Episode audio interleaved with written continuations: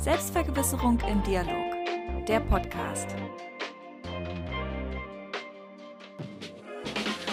Okay, hiermit begrüße ich ganz herzlich unsere Zuhörer zu einer weiteren Folge von Selbstvergewisserung im Dialog. Und ähm, ja, dich begrüße ich natürlich auch, Marian. Herzlich Und, willkommen, ja, vielen Dank. ja, wo treffe ich dich heute? Ähm, du triffst mich im, im verschneiten Prag. Es hat heute Morgen ganz ähm, ja, lange geschneit und ich habe sehr gut geschlafen irgendwie. Ich weiß gar nicht, äh, also ich war irgendwie die ganze zwei Tage schon müde und war dann irgendwie sehr ähm, ja, froh, ins Bett zu können und habe dann weder okay. irgendwas mitbekommen, dass es geschneit hat oder wie auch immer. Auf jeden Fall bin ich dann aufgestanden und es war alles weiß und das war mh, hm, sehr schön und ja, es hat irgendwie ganz viele Umschwünge gegeben, temperaturtechnisch, dass es erst äh, schon ja, vor zwei Wochen irgendwie äh, Ende Februar oder Anfang März total warm war, 15, 16, 17 Grad. Jetzt wird es wieder kalt. Mhm. Ja, wie ist die Lage in Deutschland? Ja, also vor ein paar Tagen hatten wir auch noch mal so ein bisschen Schneefall. Dann war es auch mal wieder schön warm und da dachte ich, okay, der Frühling kann kommen oder ist am kommen. Und jetzt ist es schon wieder so kalt. Zumindest ähm, durch die Sommer, ähm, nee, doch, Som Sommerumstellung. Also die Umstellung die auf Sommerzeit. Ja, genau, genau, ja. Und ähm, da ist es jetzt schön abends noch mal ein bisschen hell. Das finde ich weitaus besser. Und das mit den Temperaturen kriegen wir demnächst, denke ich, auch hin. Ja. Äh, genauso wie wir es hoffentlich demnächst hinkriegen, eine super Einleitung hinzubekommen, ja. die ich ähm, astrein finde. Die eben war auch irgendwie noch mal ein bisschen holprig, aber äh, weiß nicht, ich muss mal gucken, wie das, wie andere das machen, um sich da mal ein bisschen Inspiration zu holen. Ähm, aber naja, die Einleitung macht ja keinen Podcast. Deswegen, ja. aber ich hänge mich ganz gern an solche so, an solchen Sachen auf. Ähm, Einleitung, also Intros und Outros, das ist irgendwie immer noch so ein Knackpunkt. Aber ja. naja. Man lernt halt immer dazu äh, und ich, ähm, wie, du, wie du schon sagst, das ist jetzt nicht, die, nicht das Wichtigste, aber dass es vielleicht so ein Punkt ist, der, der sitzen muss und dass man ja, das als Regelmäßigkeit hinbekommt. Weiß ich nicht, ob das ja, so relevant ist. Ich würde dir nur sagen, dass ähm, ich, glaube ich, bei Einleitungen selten zuhöre, weil ich stelle dann immer noch bei Spotify ein, wie schnell es sein soll. Irgendwie 1,2, 1,5 Geschwindigkeit. Ich höre schnell äh, gerne meine Podcasts immer ein bisschen schneller, weil dann die ja, Informationsdichte höher ist, um es mal ganz kühl und schrecklich auszudrücken. Mhm. Gerade so die, die Podcasts, die halt schon über eine Stunde gehen, dass ich da einfach versuche, die so ein bisschen schneller ablaufen zu lassen. Ja, ob das sinnvoll ist oder nicht, weiß ich nicht. Aber genau, also während der Einleitung stelle ich das noch irgendwie um und denke dann hier und lege mich nochmal hier hin oder setze mich um und so weiter. Das heißt, ich glaube, dass die, ja, die meisten der Zuhörer nicht wirklich drauf achten und einfach nur sagen, okay, es geht wieder los, welches Thema heute und so weiter. Deswegen vielleicht einfach, um den, um den Druck rauszunehmen. Hm. Genau. Ja, aber wie ja, gesagt, es, ähm, ich muss immer noch sagen, dass es eben wichtig ist, die, das Ende. Ich habe bei, bei vielen Podcasts immer so, dass ich sage, ja, was war denn jetzt die Quintessenz, verdammt nochmal. Und deswegen haben wir ja ähm, innovativ, wie wir sind, die Ergebnissicherung eingeführt, dass man zum Schluss nochmal eine Zusammenfassung hat, dass man mal sichert, was haben wir jetzt besprochen, was war wirklich die, darauf, wo man, wo, wo, worauf wir uns einigen können dass wir uns ja selbst mhm. vergewissern in der Position, aber eben auch so eine, ja, einen Kompromiss im Denken hinbekommen. Und ich finde das immer ganz, ganz wichtig. Das war bei, bei Vorlesungen wichtig, bei Seminaren und bei Podcasts eben auch, was selten da war, dass man einfach sagt, okay, was haben wir denn jetzt diskutiert hier und was ist unser gemeinsamer Nenner, worauf wir uns einigen wollen. Das stimmt, das stimmt. Kommt vielleicht auch so ein bisschen daher von unserer Masterarbeit. Da hat man ja auch am Ende das Fazit. Ähm, worum ging es jetzt eigentlich? Ja. Und das, das war echt eine gute Idee, dass du das mit reingebracht hast. Vor allen Dingen der Begriff Ergebnissicherung gefällt mir irgendwie. Ja. Ist ein bisschen steif, aber ähm, trifft es eigentlich ganz gut. Und ähm, was ich als allererstes mal erwähnen wollte, und zwar bei unserer zweiten Folge, da hatten wir ja über das BGE gesprochen. Und das ist mir im Nachhinein erst eingefallen, ähm, wir nehmen ja schon seit Monaten, ich weiß nicht, vielleicht schon fast seit Jahren, an der Verlosung teil von dem Verein Mein Grundeinkommen. Und da findet morgen wieder eine Verlosung statt. Das wollte ich einfach mal den Zuhörern wissen lassen, dass es diesen Verein gibt. Und wie man sich natürlich schon denken kann, geht es da um das Grundeinkommen. Man kriegt das zwar nicht lebenslang, sondern äh, das ist auf zwölf Jahre begrenzt. Und äh, habe ich gerade Jahre gesagt? Ich meinte zwölf Monate. Hm. ähm, also es ist auf zwölf Monate begrenzt und man kriegt monatlich 1000 Euro, wenn man gezogen wurde. Und äh, das ist auch alles kostenfrei. Denn die wollen, äh, das Ziel dieses Vereins ist, das Thema BGE in der Bevölkerung zu verbreiten, da ein gewisses Gespür für finden und ähm, hoffentlich auch eine, ja, eine politische Diskussion dazu auszulösen. Das wurde natürlich schon in zig Talkshows behandelt, aber die wollen das halt dann auch wirklich ähm, für Deutschland einführen. Also dafür machen sie sich stark und dafür haben sie den Verein gegründet. Und ja, das, da ist morgen wieder eine Verlosung teil, ähm, findet eine Verlosung wieder statt. Die machen das recht unregelmäßig, also ich glaube alle sechs Wochen Pi mal Daumen. Ist jetzt nicht auf die Woche genau. Immer wenn da halt der Spendentopf voll ist. Ähm, naja, darüber finanzieren sie sich auch, also durch Spenden. Man muss da keine Beiträge oder sonst was für entrichten. Man kann teilnehmen, ohne da jeden, jemals einen Cent für gespendet zu haben. Das finde ich ganz cool und das unterstreicht auch so ein bisschen die Glaubwürdigkeit, muss ich sagen. Mm. Und ja, da findet morgen wieder am 29. März ähm, eine Verlosung statt. Und wie jedes Mal hoffen wir, dass wir natürlich gezogen werden. Müssen wir mal gucken. Ähm, Habe ich irgendwas vergessen zu erwähnen? Ähm, nee, ich glaube nicht. Also wie gesagt, dass es finanziert wird durch ähm, Crowdhörnchen, glaube ich, heißen die. Ähm, also die Leute, ja. die ähm, ja ihre Beiträge monatlich reingeben und dass es dann halt, sobald es sich summiert und genug äh, Personen da sind zum zum Spenden oder zum Fördern, dass, äh, genau, dass dann, du hattest es angesprochen, dass es unregelmäßig ist, dass eben dann erst, wenn genug ähm, ja, Geld vorhanden ist, dass dann wieder eine Ausschüttung stattfindet. Genau, jeder kann Crowdhörnchen werden und die ähm, Förderung übernehmen, zum Teil. Sagen wir 5 Euro im Monat, 10 Euro im Monat. Mhm, genau, jeder kann, aber niemand muss. Deswegen ist ein ganz spannender Verein. Ich bin ähm, ja auch dabei seit einem Jahr oder eineinhalb Jahren. Wie lange bin ich schon dabei? Ich weiß es gar nicht. Gezogen wurde ich noch genau. nicht, sonst könnte ich ähm, ja bessere und direktere individuelle ja, Erfahrungen preisgeben. Leider noch nicht. Mhm. Genau, wir hatten jetzt schon diskutiert über das bedingungslose Grundeinkommen, also ob es sinnvoll ist oder nicht. Aber ich denke, selbst wenn man es auch nicht sinnvoll sieht oder wenn man, so wie ich, so ein bisschen im Mittelmaß festhängt, äh, was die Meinung angeht, pro und contra, dass, dass man es auch dann ausprobiert, weil vielleicht ist einfach eine, ähm, ja, vielleicht ändert es sich nochmal, wenn man ja direkt davon betroffen ist, dass man denkt, ja, okay, ich bin doch motivierter als gedacht. Meine Einstellung ist ja, dass es äh, eher nicht förderlich auf die Motivation ist, was Produktives zu tun. Ja, vielleicht äh, werde ich da ein, eines Neueren belehrt und bin dann auch etwas positiver dazu eingestellt, so wie du. Deswegen, mhm. ja, sind wir beide dabei. Wir sind beide wieder jedes Mal hoffnungsfroh, ob es uns auswählt. Ja, und äh, wir bilden ja auch machen, jedes Mal ein Tandem. Das, ähm, ein Tandem ist sowas, da kann man zusammen gewinnen. Und also, wenn jemand sich angemeldet hat, kann man demjenigen eine Einladung schicken und sich mit dem connecten. Das bedeutet, wenn der eine gewinnt, kriegt der andere eine Losnummer und dann wird extra für den, nee, warte mal, dann wird das nächste BGE, glaube ich, so wie ich das verstanden habe, unter den ganzen ähm, Tandems, die derjenige gebildet hat, also falls derjenige mehrere hat, ähm, wird darunter verlost. Und wenn man nur einen hat, dann hat sich das, glaube ich, ja erübrigt. Ähm, Finde ich auf jeden Fall eine ziemlich coole Sache. Dadurch kann man vielleicht ein bisschen die Chancen erhöhen, aber jetzt auch nicht wahnsinnig viel. Ich kann jedem nur empfehlen, da vielleicht mal vorbeizugucken. Also das heißt, äh, die Webadresse heißt meingrundeinkommen.de und ähm, finde ich total interessant. Naja, können, vielleicht, vielleicht, können wir ja in der nächsten Folge schon ähm, die gute Nachricht verkünden, dass wir gezogen wurden.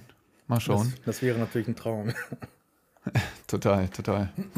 ähm, ja, was ich den Zuhörern nochmal erwähnen wollte, ist, dass wir ja zeitversetzt aufnehmen, also mit ungefähr vier Wochen Verspätung, glaube ich. Oder nee, mittlerweile sind wir sechs Wochen. Ähm, vier Wochen würde eigentlich ausreichen, ähm, falls mal irgendwas ist, dass man pausieren kann, so dass man nicht immer in diesem Struggle ist, oh, wir müssen, jetzt ist wieder Dienstag, jetzt müssen wir aufnehmen, damit wir Donnerstag was haben. Genau, ja. Ähm, Vielleicht könnten wir die ersten weiteren Folgen schon mal sofort hochladen. Müssten wir mal gucken. Ähm, so dass wir dann nur vier Wochen Zeit versetzt sind. Und ja, das würde ja. auf jeden Fall, das würde auf jeden Fall auch äh, ausreichen. Also sobald, solange ich jetzt unsere Erfahrung seit sechs, sieben Wochen sind wir jetzt aktiv dabei. Mhm. Wenn ich die einfach mal zusammenfassen kann, kurz, dann kann ich sagen, wir sind beide wahnsinnig motiviert und wir haben beide Spaß am Podcast machen. Und ich finde das vorher informieren, also wir informieren uns ja vorher und äh, recherchieren vorher über die Themen und bilden uns eine eigene Meinung Pro- und Kontratabellen, äh, ein Fazit äh, und einzelne Bereiche, die man diskutieren kann. Und das macht mir persönlich einfach wahnsinnig viel Spaß, weil es sind immer verschiedene ja, Elemente, verschiedene Themen, die man einfach behandelt, wo man dann einfach gefühlt einfach überdurchschnittlich viel Erfahrung dadurch bekommt, dass man sich vor jeder Podcast-Folge informiert, dass man liest, dass man ja, Zusammenfassungen schreibt. Ähm, auch über ChatGPT zum Beispiel ähm, äh, also zum Beispiel da eine Meinung sich überholt. Das Thema, was wir uns heute vorbereitet haben, genau. Perfekte Überleitung. Deswegen, ähm, ja, was ist deine Zusammenfassung von Podcast ähm, der ersten ja, ein, zwei Monate bisher? Also was mir als erstes in den Kopf kommt, ist, dass ich am Anfang tierisch nervös war. Also es war richtig so, wie vor einer Prüfung, obwohl wir eigentlich die ganze Zeit abbrechen könnten, wenn irgendwie, wenn man doch die Buchse voll hat. Aber man will ja auch das hinbekommen.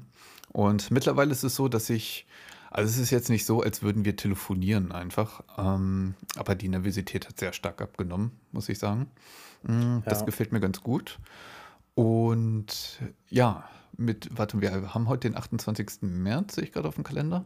Genau, und letzte Woche haben wir dann die erste Folge dann auch hochgeladen. Ja. Genau. Und genau. ähm, zu dem Zeitpunkt hatten wir noch gar kein Cover. Da echt eine, eine Stressgeburt draus gemacht.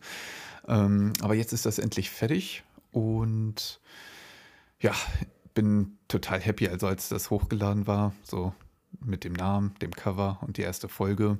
Und als dann schon die ersten Klicks reinkamen, das war, das war schon irgendwie ziemlich cool, muss ich sagen. Ja, das war so ein Gefühl und, von, ähm, okay, ja. endlich ist es in Realität umgesetzt worden und endlich sind wir dabei und äh, sind überall verfügbar. Und dann ja, war ich auf jeden Fall schon auch sehr stolz, dass man dann die Links und die, ja, den Namen überall preisgeben konnte und rumgeschickt hat in jeder WhatsApp-Gruppe und so weiter. Äh, guckt mal, was wir gemacht haben und äh, haben sofort positives Feedback bekommen. Also ja, bislang eigentlich kaum negatives Feedback. Und darauf kann man doch perfekt aufbauen. Und ja, vielleicht äh, nochmal kurz beschrieben ähm, das Cover, warum wir uns dafür ähm, entschieden haben. Ich glaube, dass man das nicht so im, im Grauen lassen sollte, sondern dass wir da ein paar Worte drüber verlieren, weil es ist ja doch ein, mhm. ein ungewöhnliches Cover, äh, Cover mit der Seeanemone. Warum wir die genommen haben, und da sind wir eben auf die Idee gekommen, dass ja, wir verschiedene Gesprächsstränge haben und Themenstränge. Und auch bei der Seeanemone, die, ähm, ja, die Stränge ineinander übergehen und dass sie verknotet sind und miteinander ja, nicht, nicht verbunden, aber dass sie trotzdem immer sich an sich berühren, dann wieder auseinandergehen und wie auch immer man das ja, dynamisch sieht. Das ist eben sehr dynamisch. So äh, die Pflanze oder das Tier, weiß ich gar nicht, muss ich mal nachgucken, äh, bewegt sich eben und ist da immer in, immer in Bewegung. Genauso ist dann eben auch ja, das perfekte Bild eben entstanden für unseren Podcast Selbstvergewisserung im Dialog, dass wir eben ähm, ja, miteinander reden und uns gegenseitig ja, beeinflussen auch und ja, verschiedene Themenstränge einnehmen. Und genau das hat dieses Bild einfach wieder gespiegelt, war das perfekte Symbol dafür. Und deswegen, mh, mm, ja, nehmen wir das auch weiterhin, würde ich sagen. Und ja, die Farbe gefällt mir auch wahnsinnig gut. Das hat so ein modernes äh, dunkel-lila Pink, finde ich einfach ein schönes, äh, ja, ein mhm. ins, ins, eine ins, Augen, ins Auge stechende Farbe. Deswegen, ja. Ja, vor allen Dingen, das war ja auch eher ein Zufall, denn ähm, wir hatten so einen Probe-Account, um uns ähm, Fotos runterzuladen. Und äh, wir hatten da halt insgesamt zehn äh, Freifahrtscheine sozusagen. Und eigentlich hatten wir ein anderes Bild genommen, eins mit, ähm, mit Zeitungen.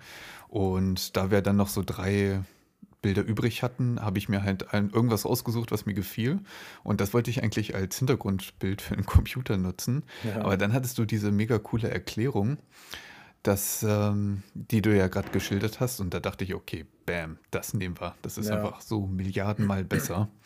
Ja, aber das einfach was, was Besonderes ist. Wir ja. wollen ja auch herausstechen. Mhm. Ich glaube, dass wir schon herausstechen mit unseren Prinzipien eben ähm, zwei Meinungen, die sich anpassen und äh, Diskussion. Am Ende die Ergebnissicherung, wo wir uns jetzt am Ende auf einer, auf einer Skala oder im dreidimensionalen Raum, wie auch immer, thementechnisch oder meinungstechnisch, wo wir uns da näher gekommen sind.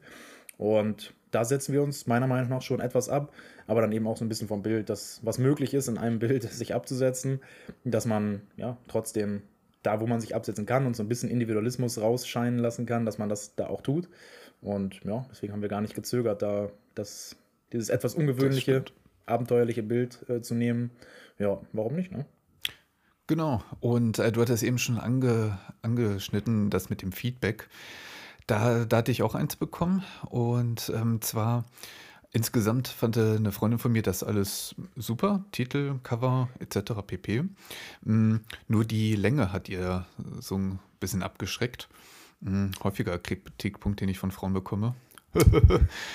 ähm, nee, äh, damit hatte sie, glaube ich, schon ein bisschen recht, weil äh, wenn man neu am Markt ist, klar, es gibt Podcasts, die sind weitaus länger, aber mm, die sind dann meistens auch bekannter. Deshalb an der Stelle schreibt uns gern mal diese QA-Funktion bei Spotify. Die, ähm, die haben wir jetzt ganz neu entdeckt. Ich wusste gar nicht, dass es die vorher gibt.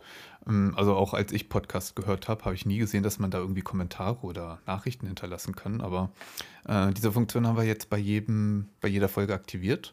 Und lasst uns da gern mal wissen, ob die Folgen euch zu lang sind.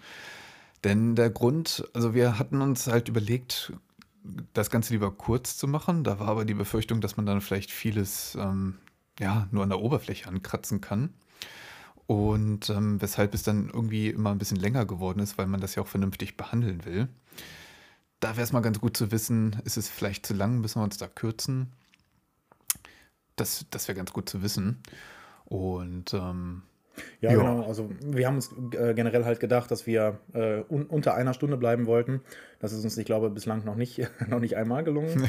Aber dass wir eben auch Themen, dass wir eben auch Themen betrachten, die eben auch tief betrachtet werden sollen und müssen und dass, dass wir da nicht irgendwie oberflächlich bleiben wollen. Ich glaube, das ist auch meine Erfahrung. Ich bin halt ja auch ein leidenschaftlicher Podcast-Hörer, weil man viel mitbekommt, viel Erfahrung, andere Meinungen, ist einfach hervorragend. Ein hervorragendes Medium dass es aber ja trotzdem oft irgendwie an der Oberfläche bleibt und dann denke ich mir, ja, aber jetzt geht doch mal tiefer. Also was, was ist jetzt mhm. gut und schlecht daran und äh, hat sich das irgendwie entwickelt und dann, dann kommt wieder auf ein anderes Thema. Deswegen finde ich es bei uns ganz gut, dass wir ja eben einerseits vorher informieren, dass wir eben die neuesten Informationen dazu haben, äh, Artikel dazu lesen, um eben auch Informationen so ein bisschen bringen zu können aber dass wir eben auch dann ähm, ja, so ein bisschen tiefer gehen und uns eben an einem Thema festhalten und nicht irgendwie zu sehr vom Thema zu Thema springen, sondern dass wir trotzdem versuchen, eben ein, ein, Ober, ein Oberthema abzuhaken oder ab, äh, abzudiskutieren. Mhm, genau, dass eben auch, dass es nicht nur spannend und unterhaltend sein soll, sondern dass eben auch dann dieser Faktor von Informationsübermittlung äh, da sein soll. Das ja, ist für mich immer ja, sehr, sehr wichtig, dass, dass es sich eben auch lohnt. Und genau, das versuchen wir einfach weiterhin beizubehalten und trotzdem die Folge etwas kürzer zu bekommen, Schritt für Schritt. Dann, hm. dann steigt die Dichte ja auch wieder an, an Informationen, an, an Mehrwert, den, den, den wir bieten, genau. Das stimmt. Be bevor wir zu unserem Hauptthema kommen, wollte ich, wollte ich einen Punkt noch ansprechen. Und zwar, das habe ich mir jetzt schon öfter aufgeschrieben, aber immer wieder vergessen. Und zwar, wir hatten gar nicht erwähnt in der Pilotfolge, woher wir uns eigentlich kennen. Das wäre vielleicht nochmal interessant. Und ähm, das ist eigentlich eine ganz kurze, unromantische äh, äh, Geschichte. Und zwar kennen wir uns aus dem Büro, also klassische Büroromanze. Ja. Und ähm, da wir uns, ja, da, da sind wir irgendwie immer ins Gespräch gekommen und re sind recht schnell deep geworden. Und dadurch ist halt die, die Idee gekommen, dass wir das Ganze vielleicht mal unsere Gedanken strukturieren und das in, in Form eines Dialogs uns halt selbst vergewissern. Ja. Als, als du mit dem ähm, Titel um die Ecke kamst, da dachte ich, okay, das trifft es einfach. Und äh, haben auch nichts Besseres gefunden. Nichts mhm. Besseres gefunden, das, das ist ja wohl, also es ist natürlich das Beste, was es gibt, ne? ist ja klar. Der, der beste Titel, der, ja. der zu uns passt. ich bin zwar natürlich immer ein Fan davon, einen Begriff zu haben, aber ähm, wenn es nicht anders geht und ähm, ich wollte mich da auch nicht dann an diesem Prinzip ähm, festklammern, um halt irgendwelche anderen Ideen abzuwürgen. Deswegen, das, da, da dachte ich echt perfekt. Und ja, das nur so als Randnotiz noch an der Stelle. Und genau, kommen wir zu unserem Hauptthema.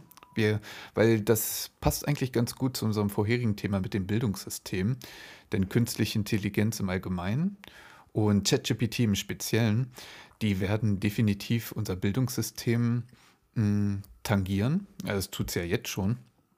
Und äh, da würde ich ganz gerne mit dir ähm, ein paar Begrifflichkeiten klären, aber vor allen Dingen die Auswirkungen. Auf welche Bereiche, wie schwerwiegend sind die Auswirkungen? Was sind die Chancen, Vorteile, Grenzen, Risiken, Nachteile. Und da bin ich mal ganz gespannt, was wir da bei rausbekommen. Und ich würde ganz gerne mit der, mit der Definition von Intelligenz erstmal anfangen, denn da gibt es bei den Neurowissenschaften noch keine einheitliche Definition. Das sollte man an der Stelle erwähnen, sodass es natürlich ein bisschen schwierig ist, auch jetzt von künstlicher Intelligenz zu sprechen, wenn man schon nicht ähm, den eigentlichen Begriff konkret definiert hat. Und da würde ich ganz gern dich mal fragen, ähm, was verstehst du unter Intelligenz? Äh, ja, genau. Also es sind äh, viele verschiedene mh, hm, Definitionen, die aber, ja, keine ist wirklich akzeptiert und so weiter. Mh, hm, ich glaube, wir hatten da mehrere Definitionen, die wir mal diskutiert hatten. Für mich ist zum Beispiel die, äh, eine mögliche, wie gesagt, das sind alles nur mögliche Definitionen, für mich ist eine mögliche Definition, dass Intelligenz das ist, was man einsetzt, wenn man nicht weiß, was man tun soll. Sprich, wenn man in eine neue Situation kommt. Mhm. Denn wenn man etwas regelmäßig tut, dann wird man darin automatisch besser. Das ist, ich glaube, in 100% mhm. aller Fällen so. Ähm, aller Fälle so, dass wenn man ähm, ja, Marathon laufen will und sich vorbereitet, dann wird man mit jedem Mal, wo man joggt, wird man besser. Die Ausdauer wird besser. Dass es einfach ähm, ja, immer ein stetiger Prozess ist. Und äh, ja, wenn man besser werden möchte im Französisch lernen, dann muss man Vokabeln lernen und dann wird man mit jeder Vokabel, die man hat, wird man ein Stück besser. Aber Intelligenz ist eben genau nicht das, sondern das, was man einsetzt, wenn man nicht weiß, was man tun soll. Und das ist für mich so eine, ja, so eine Definition, wo ich mich, glaube ich, dran, dran festhalte. Mm, aber wie gesagt, ich glaube, das hatten wir in, in einem vorherigen schon mal angesprochen, in dem vorherigen Podcast, dass für mich die Bildung, man sagt ja zum Beispiel, wenn man gebildeter ist und mehr weiß, dann kann die Intelligenz nicht steigen, dass Intelligenz etwas Unabhängiges ist vom, vom Wissen und von der Bildung. Ich würde sagen, nein, mhm. für mich ist Intelligenz ein Zusammenspiel aus allem. Und wenn man einfach von nichts eine Erfahrung hat, noch nie was gemacht hat, dann kann man auch nichts irgendwie an Wissen haben, was man ähm, einsetzt, zum Beispiel, wenn man nicht weiß, was, was man tun soll. Und eine sehr, sehr spannende ähm, Definition, die ich da noch mit zu ähm, bringe, sage ich mal, ist, dass Richard David Brecht zum Beispiel gesagt hat, ähm, Intelligenz oder Bildung ist das, ähm, nee, Moment, jetzt habe ich es wieder vergessen, was wollte ich nochmal sagen? Ähm, Genau, ist der ist, Reichtum an innerer Welt. Das Reichtum an innerer Welt, genau. Und dass das eben sowohl für Bildung meiner Meinung nach zutrifft, als auch für Intelligenz. Wie gesagt, es ist sehr schwer, eine Unterscheidung zu treffen. Aber dieser Begriff Reichtum an innerer Welt, dass er einfach meint, das, was man mit sich herumträgt, das, was man eben nicht nachguckt, wenn man jetzt eine Diskussion hat, wenn man äh, eine Vorlesung hat, wenn man spricht mit jemandem, dass man dann eben nicht die Möglichkeit hat, etwas nachzugucken, extern, irgendwie in einem Buch oder im Internet, sondern dass man es in seiner inneren Welt, sprich in seinem Kopf, mit sich herumtragen muss, mit sich herumtragen soll. Und dass das eben genau die Definition ist. Reichtum an innerer Welt und etwas einsetzen, wenn man nicht weiß, was, was man tun soll. Weil man ja eben auf sein Wissen in seinem Kopf nur zugreifen kann, auf nicht mehr. Ähm, Genau, und das ist eben für mich die perfekte Definition. Hast du da abweichende von oder stimmt deins mit meinen überein? Ja, ich könnte mir vorstellen, dass das in eine ähnliche Richtung geht. Also die erste Version fand ich ein bisschen besser als die zweite. Die zweite fand ich war so ein bisschen, klang so ein bisschen nach Poesie, muss ich sagen. Ähm, denn man hat schon so oft Kinder gesehen, die ja nicht wirklich einen inneren Reichtum haben, aber trotzdem irgendwie so Dinge getan haben, ähm, Probleme gelöst haben, wo, wo du denkst, okay, woher kommt das jetzt gerade? Weshalb, ähm, ja, die Erklär Defini Definition von Intelligenz habe ich jetzt auch nicht. Aber ich dachte mir, warte mal, ich habe mir das mal aufgeschrieben, deswegen ähm, lese ich das mal kurz ab. Intelligenz ist der Grad an Tiefe, mit der man sich selbst und die Umwelt wahrnimmt. Das ist mir mal so zwischendurch einge, äh, eingefallen. Dann hatte ich noch die Idee, ähm, ist der Grad an Effizienz, mit der eine Herausforderung gelöst wird. Ähm, ist mir, wie gesagt, spontan eingefallen. Also ich habe da jetzt nicht Stunden oder tagelang dran gesessen und dann ist es mir äh, eingefallen. Mhm. Ja, da kann Denn, ich ja schon mal einwerfen, also wenn das, wenn ja. die, ähm, wenn der Begriff Herausforderung äh, in der Definition mit eintritt, Mm, das ist ja nicht, dass man Intelligenz ja nicht nur in Herausforderungen einsetzt, sondern im Alltäglichen, wenn man, also bei allem, was man tut. Deswegen ist das schon mal das, ähm, sobald man Begriffe mit reinwirft, dann ähm, kann man sich da ja dran aufhängen und sagen dann, äh, okay, ähm, Intelligenz kann jetzt nur stattfinden, wenn ich eine Herausforderung habe. Würde ich nicht sagen. Also man kann ja auch Intelligenz, ähm, wenn man oder Intelligenz anwenden bei keiner Herausforderung, sondern wenn man einfach gerade nichts tut. Also dann ist ja auch Intelligenz da. Zum Beispiel das Zugreifen auf sein Wissen, was man hat. Wenn man jetzt in einem dunklen Zimmer liegt, ich stelle mir das so vor, in einem dunklen Zimmer, ohne Einfluss, also ohne Geräusch, ohne ein Bild, dann kannst du gerade nur mhm. darauf zugreifen, was du in deinem Kopf hast. Dann kannst du nur darauf zugreifen, was du weißt, was du erlebt hast, was du gelesen hast, was du in, ja, in Dokus gesehen hast, sonst wo. Dann kannst du quasi nur auf das zugreifen, was in deinem Kopf gerade ist. Also dunkles Zimmer, lautlos, nichts. Ähm, und dann ist, wie du mit dir selber umgehst, ob du lange Dialoge führen kannst mit dir selber oder ob du wirklich leer mhm. bist im Kopf. Das ist für mich so ein, so ein Bild, wo ich gesagt habe, ja, da, das ist so ein, äh, ein perfektes Bild irgendwie, um das zu beschreiben, was ich meine mit Intelligenz. Du hast gesagt, so ein bisschen poetisch, stimmt, kann ich dir zustimmen, ist so ein bisschen, ja, zu poetisch vielleicht. Aber das, ich glaube, deine Definition, die du hattest, war ein bisschen zu technokratisch, so ein bisschen so, was man löst zum Heraus- oder was man nutzt zum Herausforderungen lösen. Mhm. Genau, deswegen da die, die, Formuli die Formulierung ist so ein bisschen zu, zu speziell, weil Intelligenz ist ja wirklich alles, was man immer einsetzt. Ja, grundsätzlich ist es, glaube ich, ja, so eine gewisse Le die Leistungsfähigkeit des Gehirns. Ich glaube, das beschreibt Intelligenz, aber das ist dann auch wieder so abstrakt, dass es nicht so richtig, ähm, das fehlt so ein bisschen an Schärfe, muss ich sagen. Und ähm, aber ich denke, was man sagen kann, ist, dass es unterschiedliche Formen von Intelligenzen gibt, wie zum Beispiel Gedächtnis, emotionale Intelligenz, logisches Denken, soziale Mustererkennung. Ja. Genau, da, da gibt es so ganz viele unterschiedliche Unterkategorien, weshalb die Frage aufgeworfen wird, hm, kann man eigentlich Intelligenz definieren oder kann man vielleicht nur die Unterkategorien definieren, weil die Oberkategorie einfach zu groß ist, sodass ähm, dass man im Grunde nur sagen kann, ja, es ist die Leistungsfähigkeit des Gehirns. Punkt. Ähm, schwierig ja. zu sagen. Ähm, aber um daraus, ähm, das ist halt deswegen wichtig, darüber zu sprechen, weil daraus leitet sich natürlich auch die künstliche Intelligenz ab, also die nicht natürliche, die nachempfundene menschliche Intelligenz durch Computer, Roboter, was auch immer. Und ähm, es wird zwar immer, und wir werden vermutlich jetzt in diesem Podcast auch über KI sprechen, wobei ich mir nicht ganz sicher bin, ob das wirklich KI ist oder nicht eher Machine Learning.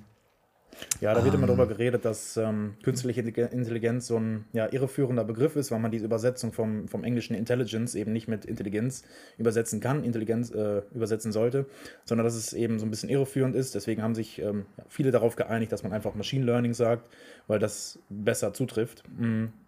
Also das sind so die Experten, die sich da im, im deutschsprachigen Raum ähm, ich sag mal, darauf geeinigt haben, dass künstliche Intelligenz immer so der Begriff ist, der dann im journalistischen Bereich verwendet wird. Aber die Experten, Expertinnen, die darüber reden, die haben dann mh, hm, ja immer den Begriff Machine Learning, wobei das ja auch wieder Englisch ist. Deswegen, aber wie gesagt, dass man keinen deutschen Begriff hat, also Maschinenlernen einfach. Mh, hm, aber genau, der wird auch, glaube ich, einfach oft synonym benutzt und ja, genau. Ja, ja, genau. Deswegen an der Stelle wollen wir da uns nicht zu sehr an den ähm, Unterschieden ähm, festklammern, sondern das alles einfach unter KI, weil es ist ja ein Teil von KI, ähm, zusammenfassen. Ähm, genau. Beim letzten Mal haben wir schon über Bildung gesprochen und da bin ich mir sicher, denn wenn man jetzt die Medien dazu ganz aktuell mal anguckt, es wird ja im Bereich Bildung ganz viel dieses gerade ChatGPT angewendet. In den USA wurde beispielsweise die Zulassungsprüfung für das Jurastudium, glaube ich, war das, ähm, wurde von ChatGPT gelöst. Und die, diese Software ist ja, ja, ich will nicht sagen am Anfang, aber ähm, das noch viel, da wird noch viel dran gearbeitet. Zum Beispiel bei 3.0, da hatten die, glaube ich, 10, nee, warte mal, 100 Milliarden Datensätzen, glaube ich. Und jetzt bei 4.0 sind sie schon bei 10 bis 20 Billionen. Also das ist schon eine ziemliche Ansage. Um, ja, und wenn das so weitergeht, dann könnte natürlich der Eindruck entstehen, dass man ähm, ja, die ganzen Hausaufgaben einfach nur von dieser Software erledigt. Und das ist natürlich nicht die Aufgabe von Hausaufgaben, dass man ähm, das einfach, weil dann kann man sich das natürlich auch schenken.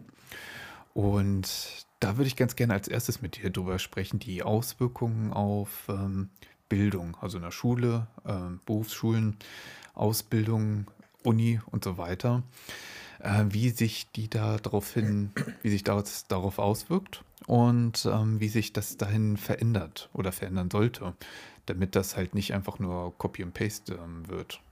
Ja. Wie siehst du das da?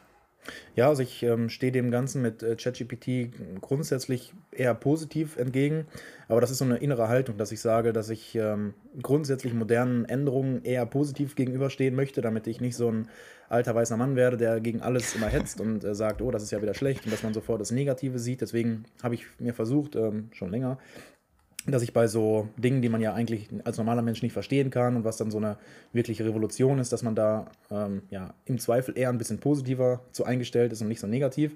Deswegen versuche ich dann eben in den Kopf zu bekommen, erst Argumente, die, die dafür sprechen. Und mhm. mit, dem, mit dem Lernen zum Beispiel, ich glaube, das hat man früher auch über Wikipedia gesagt, was ja, ich glaube, 2004, 2005 eingeführt wurde oder ja, äh, vorhanden war oder ähm, ja, äh, ja, eingeführt wurde, sage ich einfach mal. Und ich würde sagen, dass Wikipedia die beste Erfindung ist, die es jemals auf der Welt gab. Weiß natürlich, dass es, da jetzt, dass es da jetzt Gedanken gibt, wo gesagt wird, hä, was ist das für ein Schwachsinn? Aber ich würde sagen, dass wenn man eine Erfindung einfach mal einklassifiziert als ähm, die positiven Effekte, die was hat, und die negativen Effekte, die was hat, dann würde ich sagen, dass Wikipedia zu ja, 99 Prozent, 99,9 Prozent rein positiv ist, weil es einfach das Wissen der Welt neutral darstellt. So, jetzt gibt es natürlich auch die kritischen, die kritischen Stimmen, die sagen, ja, Moment, aber das kann ja nicht sein, weil es kann ja jeder in Wikipedia was reinschreiben. Und dann sage ich, nein, äh, oder Jein. Jeder kann was reinschreiben, aber die Administratoren, die sogenannten Administratoren, die müssen zulassen, ob das auch veröffentlicht wird oder ob das auf die Seiten draufgeschrieben wird. Dementsprechend kann eben nicht jeder schreiben. Ähm, oder anders, anders formuliert, es kann jeder äh, etwas bearbeiten, Artikel bearbeiten, aber die Bearbeitungen, die werden nicht zwangsläufig übernommen. Das heißt, das, was in Wikipedia steht, das ist von Expertinnen und Experten wirklich ähm, ja, äh, gecheckt worden, geprüft worden. Und die Leute, die oft veröffentlichen und oft sich ja, generell mit Wikipedia auskennen, die haben quasi die Entscheidungsgewalt, was, ähm, was raufkommt, was geschrieben wird und was nicht. Und da hieß es dann auch schon, ja, Wikipedia ist wahrscheinlich, äh, alle gucken nur noch bei Wikipedia. Aber mh, hm, hat es ja auch nicht. Also Wikipedia, da weiß man, wie man damit umgeht. Man soll es nicht bei Präsentationen verwenden, sondern als Eingang zu einer Recherche. So, und ich glaube, dass ChatGPT, da habe ich einen wahnsinnig interessanten Begriff gefunden, nämlich ChatGPT ist ein dynamisches Wikipedia.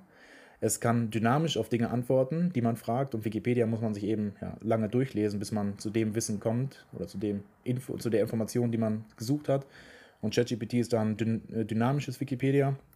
Und dementsprechend ist das eine ganz positive Haltung. Bei Wikipedia kann man, ähm, das hat ja auch nichts revolutioniert. Da hat man einfach nur ein, ein, äh, ja, eine Form gefunden oder einen Platz gefunden, wo man die Informationen nachguckt.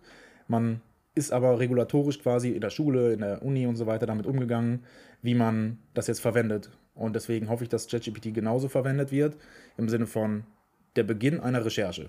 So, und der Beginn, dass man sich Zusammenfassungen geben lässt und dass man zuerst ChatGPT fragt, was hältst du davon, was ist deine Meinung? Und deswegen ist das erstmal so eine grundsätzlich positive Haltung ist die, ja, ja wie hast ich, du deine ähm, Haltung denke, dazu? dass ähm, grundsätzlich bin ich auch eher neuen Dingen positiv gestimmt. Aus, ähm, einmal, weil ich einfach neugierig bin, was es da so alles Schönes gibt. Auf der anderen Seite ist ChatGPT, glaube ich, ähm, ja, man kann nicht nur sagen Wikipedia Plus, sondern es ist eine ganz andere Liga, weshalb ich äh, das Gefühl habe, dass Wikipedia vielleicht irgendwann gar nicht mehr benötigt wird. Denn ähm, du gibst einfach irgendwas bei ChatGPT ein und du kriegst dann wirklich schon ziemlich gute Informationen. Manchmal halluziniert das System natürlich und dichtet etwas dazu, mm, aber es greift auf viel mehr Daten drau äh, drauf als ähm, Wikipedia. Und das verführt natürlich auch so ein bisschen, dass man, ja, man sieht, man kann dann eine Frage stellen und dann kommt dann eine Antwort. Hm, das kann man sogar noch ähm, übersetzen lassen, man kann es umschreiben lassen. Man kann es kürzen oder ausweiten. Und äh, das verführt natürlich auch so ein bisschen dazu, dass man das dann einfach Copy- and Paste-mäßig in seine Hausaufgaben ein, äh, einarbeitet. Weshalb ich äh, den Bogen zu einer Aussage vom letzten Mal spannen würde, wo ich gesagt habe, vielleicht ist jetzt die Aufgabe einfach, die richtigen Fragen zu stellen.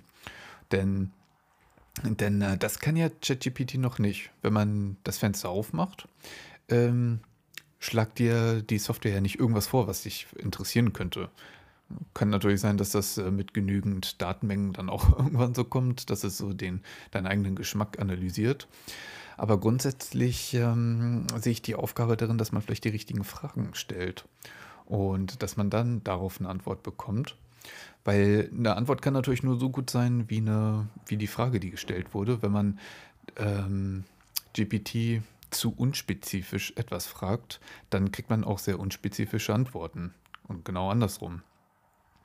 Weshalb, ähm, wenn die, wenn das Bildungssystem das nicht vernünftig integriert, dann ja, wird das, glaube ich, eher so eine Copy-and-Paste-Schlammschlacht. Ja. Ähm, das, ja. das sollte man wirklich vernünftig integrieren. Und ja. dann dachte ich mir auch so, um ähm, zum Vorhin zu kommen, wo ich gesagt habe, dass äh, die Software schon die Anwaltszulassung oder was das da war, in den USA besteht, dann frage ich mich natürlich, wie einfach das ist, äh, diese Zulassung, weil das äh, bayerische Abi, das kann es scheinbar noch nicht. Ja, da ähm, gab es die, das Gelächter in irgendeiner Sendung, hatte ich auch gesehen, dass das noch nicht bestanden werden konnte. Aber wie gesagt, das ist ähm, auch viel Wissen, was man einfach braucht und eine Wiedergabe von Wissen. Deswegen hat mich das nicht überrascht, dass das äh, der Fall ist. Wenn man Wikipedia jetzt darüber fragen würde oder ja, irgendein anderes Tool, was sich nur mit, äh, mit Jura beschäftigt und mit juristischem Wissen, dann würde man das auch bekommen, weil das ist ja Un Unmengen an Wissen, unfassbar viel Wissen. Und wenn dann eine, eine künstliche Intelligenz oder ja, auch, auch ich würde ich würd auch sagen, dass, dass das normal ist, das zu bestehen, weil man das Wissen, was man hat, sofort in dieser Riesendatei hat. Und wenn man dann mit der Suchfunktion zum Beispiel daran geht, weiß man sofort, okay, da muss ich jetzt lesen. Ja, es sind, was habe ich mal, 10.000 Seiten. Aber ist ja egal, wie viele Seiten das sind, wenn man mit der Suchfunktion rangeht und sagt, okay, das, äh, ich suche jetzt diesen Artikel oder diesen, äh, dieses Konzept, was da jetzt gefragt wird, was gerade spezifisch gefragt wird, dann findet man das ja auch schnell. Deswegen, ja, hat mich das nicht so überrascht, muss ich ehrlich sagen. Ja, ja. Ähm, ich muss sagen, durch die neue, durch das neue Update kam nochmal ein ganz anderes Level durch ChatGPT zum Vorschein. Und zwar, da hat man ein Foto, also so einen Aufgabenzettel von dem Polytechnikum, ich glaube in Paris war das, aber lange mich da nicht fest, haben sie da hochgeladen, da war eine Formel drauf und ähm, da wurde gefragt, kannst du die Formel bitte ausrechnen? Und der hat das hingekriegt. Ja. Oder anderes Beispiel, da hat ähm, jemand mit äh, Chicken Wings oder was das war, die Weltkugel nachgebastelt, also die Weltkarte. Und das wurde hochgeladen und gefragt, warum ist das Bild lustig? Und ähm, die Software hat das echt analysiert. Es ist lustig, weil jemand mit Chicken Wings die Weltkarte nachgebastelt hat. Und da dachte ich auch so, meine Fresse. Also wie krass wurde diese Software trainiert? Ja, aber das kann dir ja jedes, um. Ähm. äh, jedes Kind sagen. Also das ist ja, ein Fünfjähriger kann da jetzt auch sagen, ja, das ist lustig, du hast das ja nachgebaut mit Chicken Wings. Ähm, das ist ja, das, das heißt, in dem Fall, du hast jetzt gerade gesagt, wow, also klar, das ist eine Maschine, die das erkannt hat, ist natürlich äh, eine Wahnsinnsleistung, aber das ist ja immer noch auf dem Niveau eines Fünfjährigen. Also jedes, das ist ja nicht besonders und ähm, ja, deswegen ist da die, die Aufnahmeprüfung in irgendwelchen, ja, Harvard-Uni und so weiter, was da jetzt alles an, an Meldungen kommt, was, was ChatGPT da jetzt schon äh, erreicht hat. Ähm, genau, ist natürlich immer nochmal eine Nummer höher und so weiter. Ähm, ja, also ist natürlich klar eine, eine Wahnsinnsleistung. Ich würde da äh, drauf zu sprechen kommen, was, was ich jetzt in der Uni erlebt habe. Ähm, mhm. ein, ein, Professor hat gesagt, er ist seit 20 Jahren immer der Meinung, dass man Essays schreiben soll als, als Prüfungsleistung, sprich 15, 20, 25 Seiten und da eine Zusammenfassung gibt vom Thema, dass man da eine eigene Meinung zum Schluss, aber auch die, die Entwicklung, wie man zu dieser Meinung kommt, dass man also alle Quellen einliefert, äh, ein, einbaut oder einstrukturiert mm, und dass das quasi seine Prüfungsleistung der Wahl ist, weil da die, die Intelligenz, okay, will ich jetzt nicht wieder auf das Thema zu sprechen kommen, aber dass da quasi die, die eigene Leistung des Prüflings, wie man so schön sagt, dass die am besten durch ein Essay geprüft werden kann. So.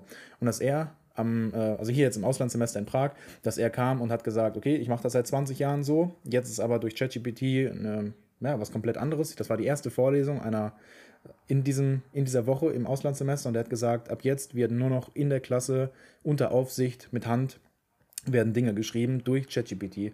Und da dachte ich, okay, ich habe mich da gar nicht noch so, so mit, mit befasst, wie gesagt, vor zwei Monaten.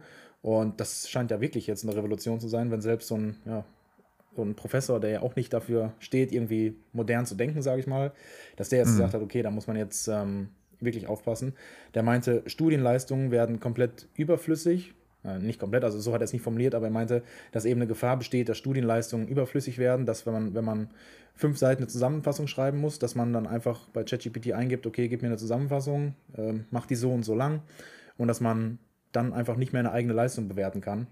In ChatGPT kann man ja auch fragen, ja, füg Quellen ein nach jedem Satz und ähm, fass, nimm diese Theorie mit dazu und äh, formulier das, als wenn du ein äh, 55-jähriger Professor wärst, der Erfahrung hat und Wissen hat und etabliert ist in seinem Fachbereich. Also formulier das auch genauso und das dann eben mhm. auch auch Wissen weniger wichtig wird. Also das, was ich ja immer sage, Wissen im Kopf, das was, das, was man mit sich herumträgt, ist wahnsinnig wichtig und das ist entscheidend. Und das wird ja weniger wichtig, wenn man innerhalb von fünf Sekunden genau das googeln kann.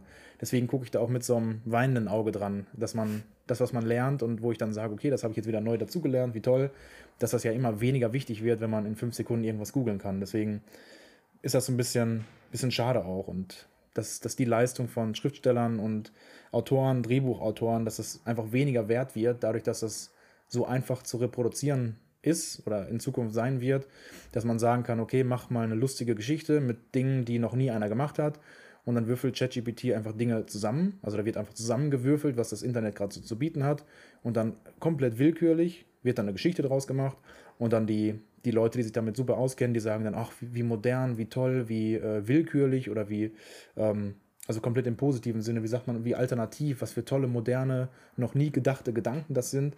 Ja, das ist aber so ein bisschen schade, dass die menschliche Intelligenz da so ins, ins Hintertreffen gerät. Da habe ich auf jeden Fall auch Bauchschmerzen, wenn ich daran denke. Ja, das stimmt, das stimmt, weil ich, ich muss jetzt äh, beispielsweise gerade, wo du das mit Geschichten erzählt hast, an Harry Potter denken. Und im Grunde hat man da ja auch ähm, einfach ein Schema genommen, was es schon zigfach gab.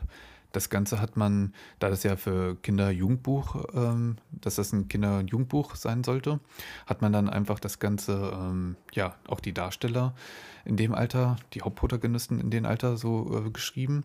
Man hat ein, ähm, wie, wie heißt das nochmal?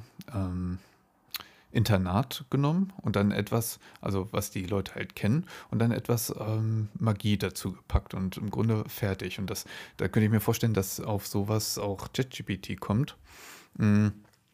Ich meine, ich will die, die Buchreihe überhaupt nicht kleinreden, gar nicht. Äh, die ist hervorragend geschrieben, aber streng genommen könnte das so eine Software dann auch hinbekommen. Aber da muss ich sagen, wo ist denn da der Reiz dran? Wenn du dich da einfach nur hinsetzt, ähm, sagen wir, arbeitest du im Marketing von so einem Buchverlag und ähm, die Marktanalysen geben gerade Aufschluss, ähm, die Leute möchten gerne einen Thriller lesen, in dem soll es um Vampire und ähm, Schieß mich tot gehen. Und das gibst dann alles in die Software ein und dann schreibt dir der das. Ich meine, das ist doch irgendwie, wo ist denn da der Reiz? Also, ja, das ist, das ist das, emotionslos das ist und traurig. Das ist, das ist traurig, ne? Also, ja, habe ich auch den, den Gedanken. Also, wer setzt sich dann hin und lässt quasi seine Arbeit von einer Maschine erledigen, von einer, von einer Machine Learning? Ähm, das ist halt irgendwie schade. Also, hast du da auch so den, den ja, ein weinendes Auge, sage ich mal, dass ähm, du denkst, ja, die Person hat da irgendwie Expertise für und dann wird das ausgelagert an jemand anderes, der das macht. Und man ist ja genau dafür eingestellt worden, dass man seine Arbeit so erledigt, dass der Arbeitgeber, wie auch immer, damit zufrieden ist und dass man einen Mehrwert schafft und so, wie es sein sollte. Und wenn man dann einfach eingibt und sich das helfen lässt, sich die, die Arbeit machen lässt, ist das sehr traurig. Gerade auch irgendwie Schriftsteller und so weiter, die dann ja die, die tollsten Gedanken haben. Und hm. da wird dann in Zukunft sein, ja, ich komme nicht weiter, ja, gib es einfach mal bei ChatGPT ein. Was ist jetzt der, ich habe die und die Geschichte, was ist jetzt der bescheuertste Strang, wie ich das weiterführen könnte? Also bescheuert im Sinne von einfach neu gedacht und oh, das habe ich jetzt nicht erwartet, also unerwarteten Weiterführungen der Geschichte.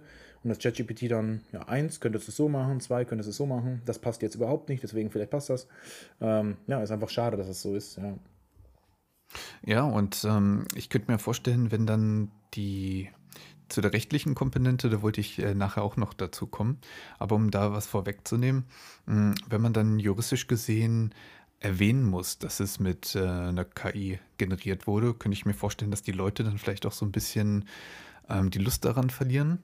Denn in jedem Buch, jedes Buch, was man schreibt, da ist ja auch immer so Herzblut mit dabei. Und ich glaube, dass das die Leute unterschwellig mitbekommen und dass das erst einen gewissen Spirit ähm, ja, äh, in die ganze Sache reinbringt und das gleiche auch bei Gemälden. Da könnte ich mir vorstellen, dass das ähm, auf Ablehnung vielleicht gewissermaßen stößt, so im ganzen kulturellen, ähm, künstlerischen Bereich. Und ähm, also zum Beispiel bei, wenn man eine Hausarbeit schreiben muss, da könnte ich mir dann vorstellen, dass es ähm, insofern unterstützen kann und darf, wenn, ähm, wenn man fragt, kannst du mir mal Bücher der letzten fünf Jahre zum Thema XY auswerfen ähm, und vielleicht nochmal so weiß nicht, zehn wissenschaftliche Arbeiten und so weiter und so fort, dass es halt so ein bisschen die Recherche abnimmt. Weil ich muss sagen, bei, bei meiner Masterarbeit, ich hatte halt ziemlich viel Zeit in Recherche ähm, verballert.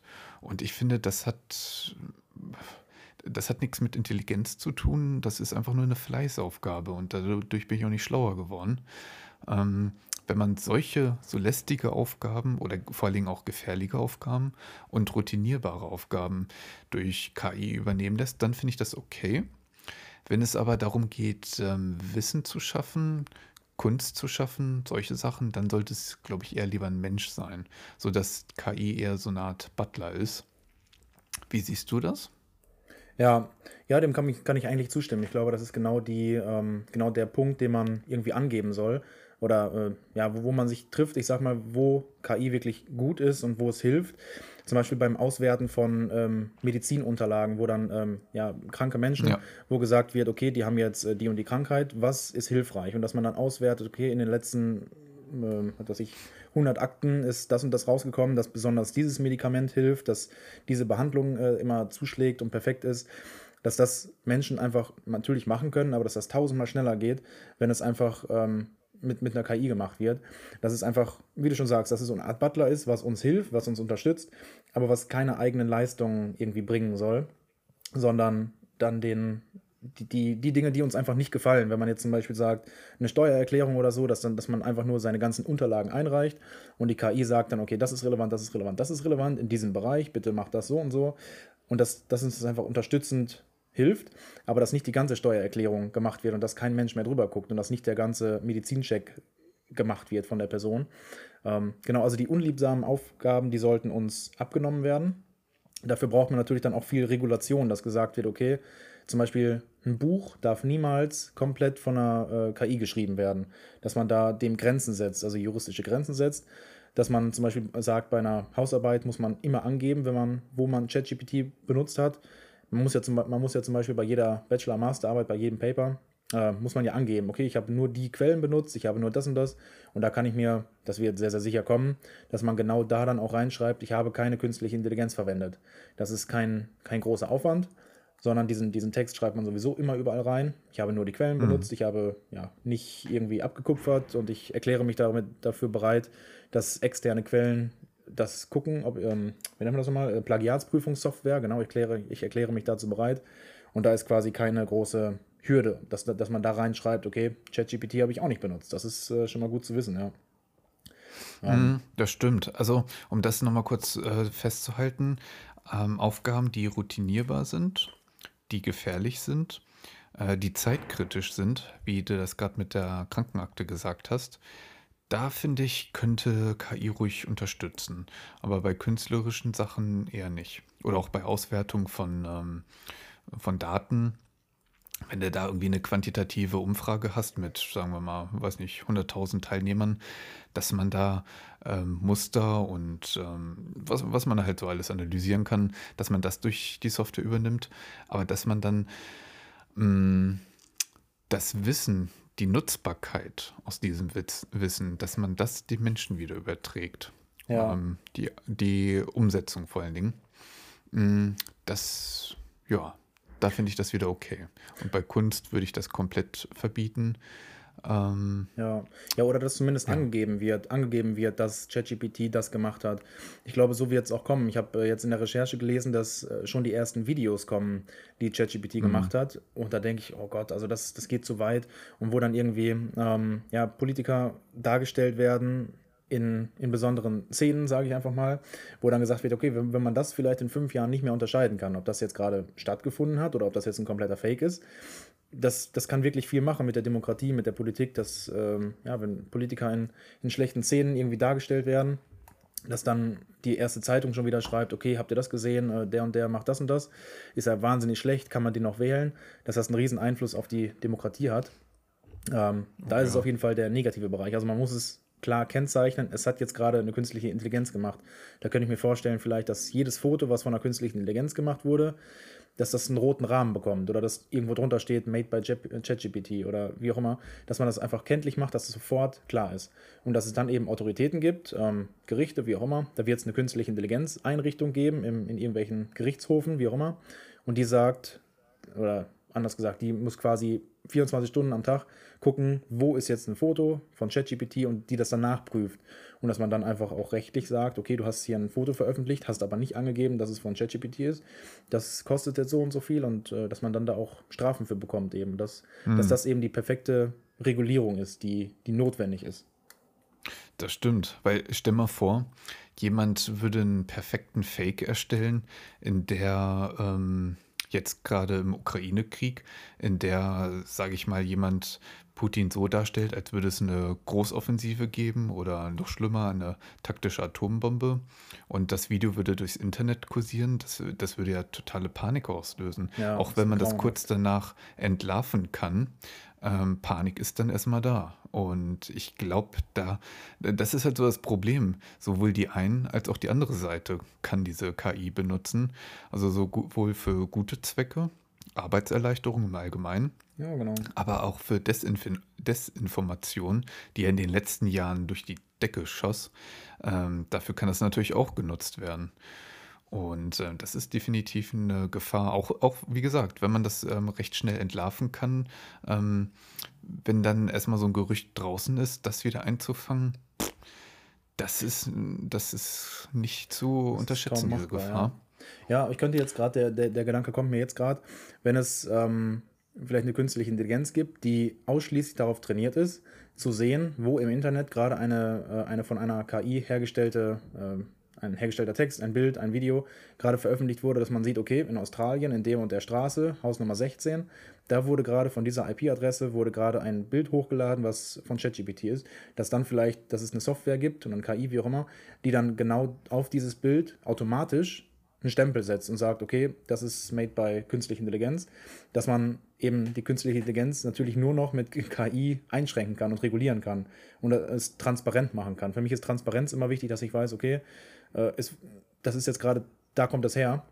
Deswegen würde hm. ich ChatGPT auch nicht irgendwie eingrenzen oder limitieren oder verbieten oder künstliche Intelligenz generell, sondern transparent machen. Okay, das ist jetzt gerade von ChatGPT, auch für Kunst, für Kunstwerke. Warum kann nicht eine Ausstellung gemacht werden? Guck mal, das kann künstliche Intelligenz. Deswegen auch im Kunstbereich, im Literatur, Musik, wie auch immer. Ähm, da ist die auch gut aufgehoben. Da können wir ja auch neue, Neues gewinnen. Deswegen immer eher positiv eingestellt sein zu, zu den Dingen und nicht das verbieten zu wollen. Also hatte jetzt von uns keiner die Idee, aber hat, bin ich jetzt auch viel drauf gestoßen, dass gesagt wird, ja, muss man sofort verbieten, kann ja wohl nicht sein, dass das eben der falsche Weg ist, dass man, ja, dass man versucht, transparent zu machen, wo kommt das her und dass man die Quellen angibt, okay, ich habe jetzt die und die Quellen, Quelle, äh, Quelle benutzt, ChatGPT ist darunter, dass ChatGPT aber wieder, wiederum angibt, wo habe ich die Quellen her oder wo habe ich die Infos her, aus welcher Quelle. Ähm, ja, dass man das alles, dass man da Strukturen drumherum baut, vielleicht auch eben mit KI, dass man sagt, okay, in der IP-Adresse ist das veröffentlicht worden, dass dann sofort die künstliche Intelligenz einen Stempel drauf packt und sagt, okay, made by KI.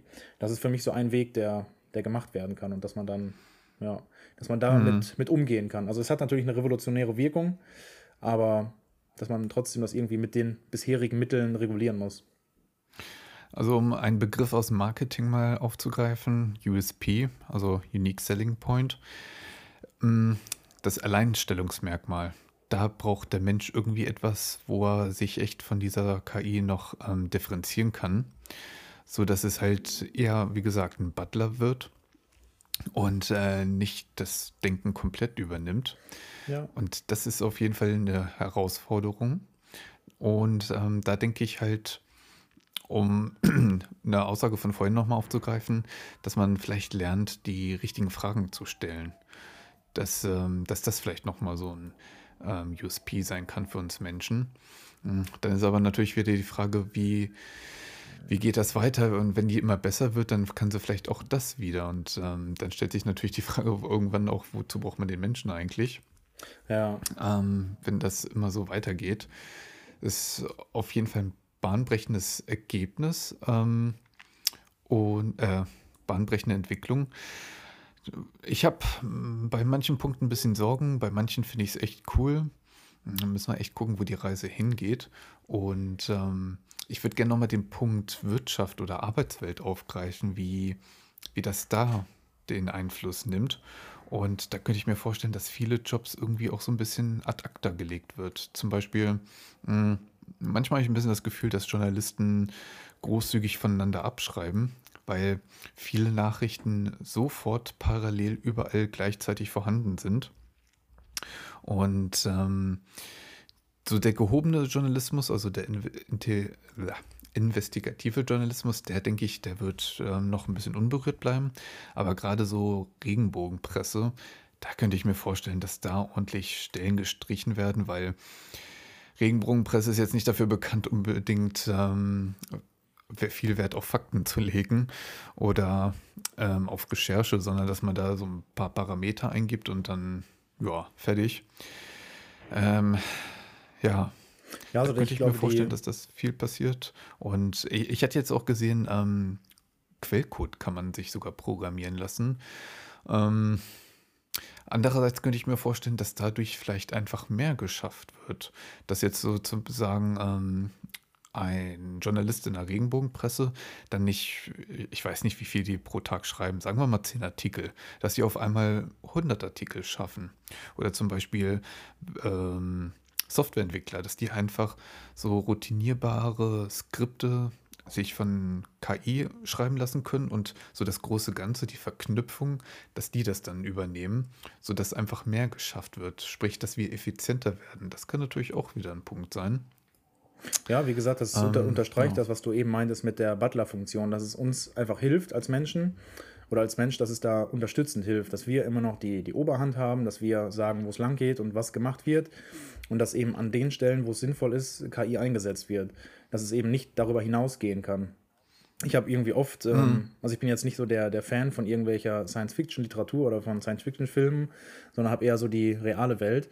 Aber wenn man den, wenn man so ein bisschen die Fantasie eben erhöht bei KI, dann kann es ja hundertprozentig sein, dass die KI einfach ganz einfach weiß, wo man ähm, ja, zum Beispiel ansetzen muss, um einen Stromausfall zu erzeugen, in einer Stadt, sage ich einfach mal, wenn in dieser Stadt Software ähm, die KI dann Zugang zu hat. Also wenn, wenn gesehen wird, okay, wir benutzen jetzt hier in dem ganzen, nehmen wir einfach mal eine Stadt, ähm, dass dann gesagt wird, in dieser ganzen Verwaltung dieser Stadt, die Administration, die benutzt jetzt äh, die und die KI, dass die dann natürlich auch weiß, wo ich jetzt einfach mal 24 Stunden Stromausfall erzeugen kann und dass dann auch Nationen sagen, okay, das ist ja interessant, wenn in dem Staat, in der Stadt, wie auch immer, jetzt ein Stromausfall erzeugt werden kann, ähm, dass da einfach große, Erfahren, äh, große Gefahren mit einhergehen. Also ähm, mit der Arbeitswelt auf der einen Seite, ich glaube, dass es auf der Arbeitswelt, wie du meintest, viele Jobs ähm, verloren gehen, dass viel Arbeit ersetzt werden kann, dass aber immer so die Grenze einzuhalten ist, wo hilft es uns noch und wo ist es schon eine Gefahr, wenn es zu viel alleine gelassen wird. Also es muss immer an der Leine genommen werden oder an der Leine gehalten werden, wenn, wenn es uns irgendwie abhanden kommt, sage ich mal, die KI, dass dann dass sie dann alleine regieren kann. Das meinte ich eben mit den Filmen, dass es da immer irgendwelche Filme oder irgendwelche Dystopie-Szenarien gibt, wo dann die KI alles übernimmt und selber denken kann. Und da muss ich sagen, da habe ich auch selber so ein bisschen Angst vor, dass ich, ähm, ja, dass, dass man nicht weiß, wie, wie wahrscheinlich das ist, dass jetzt die KI irgendwie, ich will nicht sagen, die Welt regiert, aber dass man wenigstens in kleinen Dingen, dass da gesagt wird, okay, die KI hat sich jetzt entschieden, weil die Leute irgendwie unfreundlich waren oder so, die haben blöde Fragen gestellt und die waren irgendwie, weiß ich nicht, die Anerkennung war nicht da oder die Menschen haben schlecht über sie geredet, um das mal so zu sagen, dann als als äh, Reiz oder als, als Wiedergutmachung oder so, sagt die künstliche Intelligenz von sich aus, okay, dafür, dass hier unfreundlich zu mir gewesen ist, dafür schalte ich jetzt den Strom aus. Das, was ich machen kann irgendwie. Ist das deiner Meinung nach Boah. ein bisschen zu, zu kindlich gesehen oder ist das überhaupt nicht wahrscheinlich? Nö, also das, das ist, das ist ähm, definitiv, also kurz- bis mittelfristig eher nicht. Ja. Ähm, weil da müsste, glaube ich, eine KI noch, ähm, da müssten die ganzen Systeme, die ganzen Netze noch mehr, glaube ich, miteinander verbunden werden. Also wir sind ja schon sehr stark digitalisiert, aber wenn alles wirklich miteinander verbunden ist, dann ist das durchaus eine realistische Überlegung. In den Händen der westlichen Welt würde ich eher die Chancen sehen. Ähm, in den Händen von Autokratien von vielleicht totalitären Regimen, könnte ich mir vorstellen, dass das ähm, eher hässliche Konsequenzen hat. Weil wenn wir uns mal angucken, ich hatte irgendwo gelesen, warte mal, war das jede zehnte? Ich glaube, jede zehnte Kamera oder so. Es war auf jeden Fall eine enorm hohe Summe an Kameras, die allein in China installiert sind.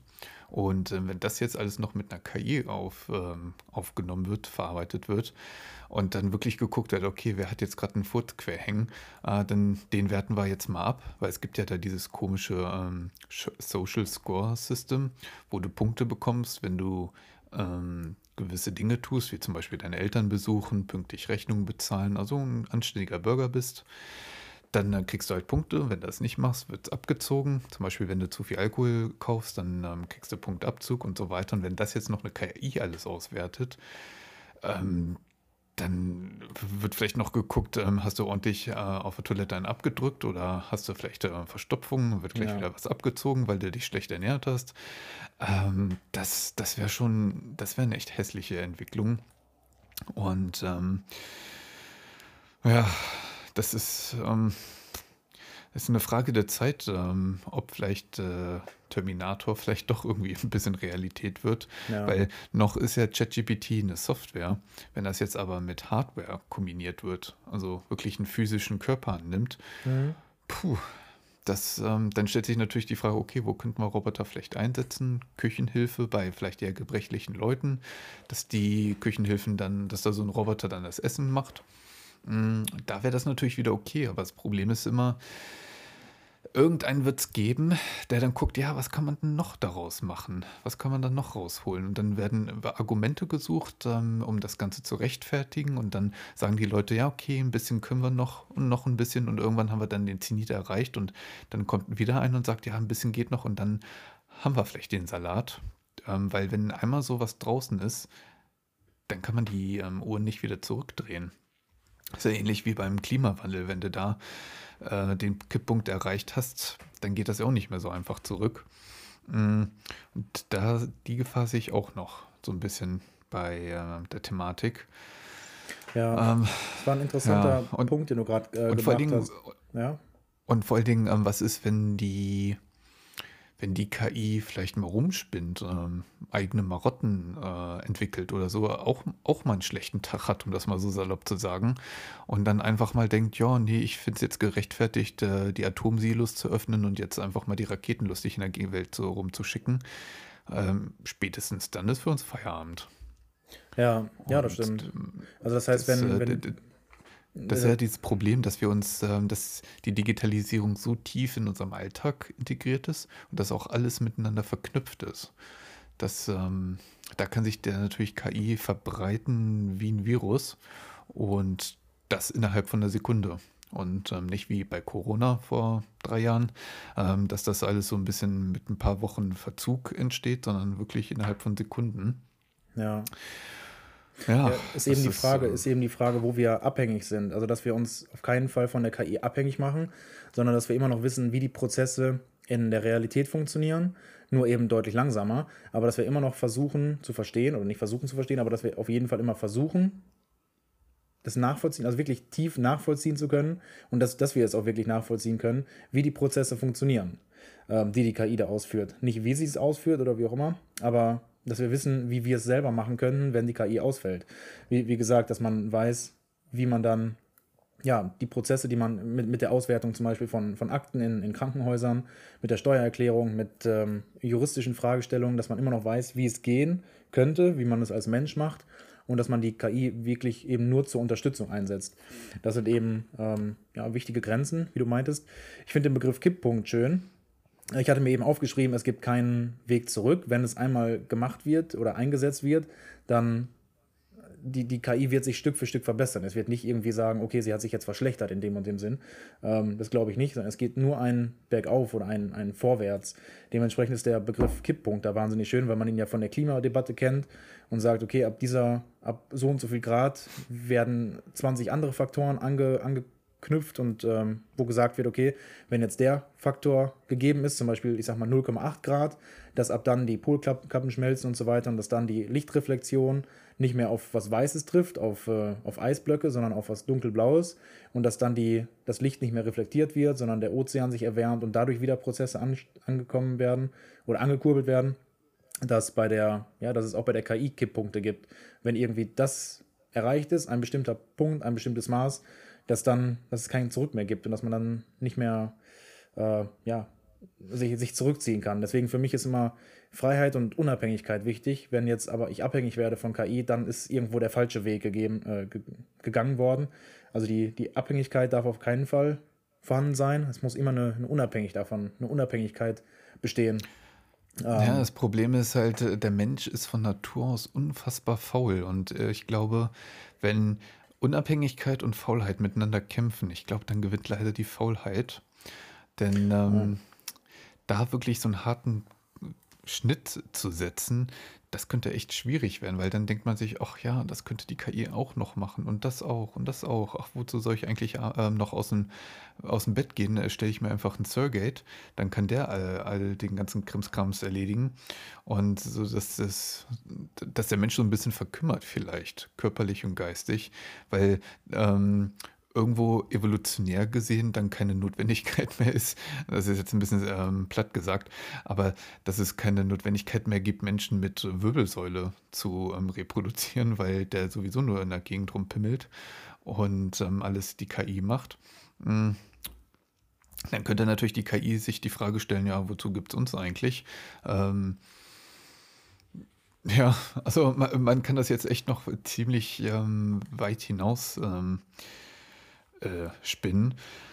Ich kann nur hoffen, dass bisher haben wir es auch immer hinbekommen, dass wir, auch wenn es kritisch war, am Ende immer noch den Bogen rausbekommen haben. Zum Beispiel damals äh, Kuba-Krise, wo wir kurz vorm Atomkrieg standen, wo, wo das noch weitaus brenzlicher war als heute.